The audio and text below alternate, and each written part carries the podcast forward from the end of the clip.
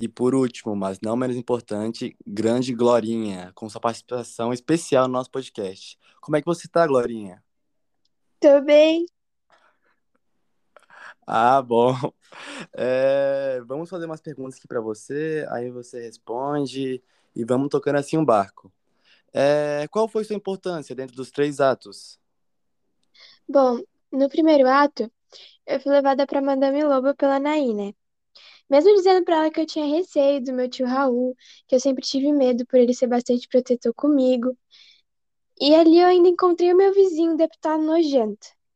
E o que aconteceu naquela sala, ah, não sei nem explicar.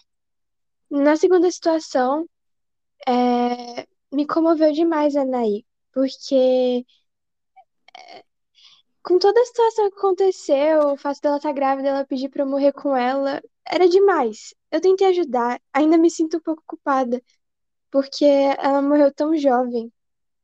E no último, foi surpreendente de tantas formas. Eu descobri que a minha vida foi completamente uma mentira, e a forma que o tio, tio Raul me tratava, e toda a situação, não sei explicar.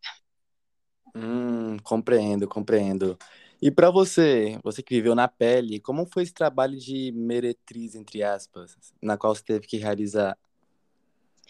Bom, eu não diria meretriz, né? Eu nem trabalhei como uma dessas. Eu apenas fui forçada e sabemos que eu não sou assim. Eu não sou esse tipo de moça, eu sou moça de família. A Naí me falou de uma forma de arranjar dinheiro, mas eu não imaginei que era pra fazer essas coisas. Eu me arrependi assim que eu coloquei os meus pés lá. E eu nunca mais volto. Hum, e como foi, como você vê esse adultério da Judite? Foi uma surpresa, porque eu admirava muito a minha mãe. O meu tio sempre falava dela, de como ela era bonita e como foi sua, sua morte, que eu achava muito linda, morrer jovem e bonita. E, meu, e como meu pai não aguentou a barra, mas saber que a minha mãe, que eu admirava tanto, fez isso inúmeras vezes com meu pai, é um tanto surpreendente. É, é verdade. E por último, é sobre as atitudes do tio, do tio frente a você e as meninas. Como foram revelados esses acontecimentos? Como ocorreu essa relação? Você poderia explicar um pouco mais?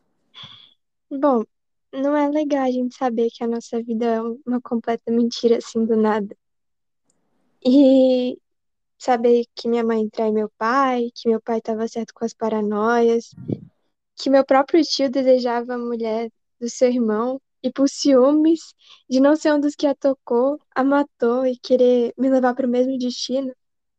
Eu ainda respeito ele. Talvez respeito pelo medo, mas o respeito. Foi surpreendente de todas as formas. Eu não sabia muito bem o que agir, mas ele tentou me levar para o mesmo destino da minha mãe.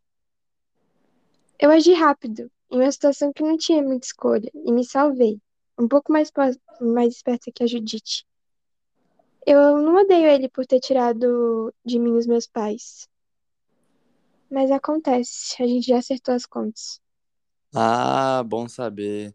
É, então, obrigado pela presença, né, nesse podcast. Agradeço imensamente a todos os participantes e por hoje foi isso, rapaziada. Valeu pela presença.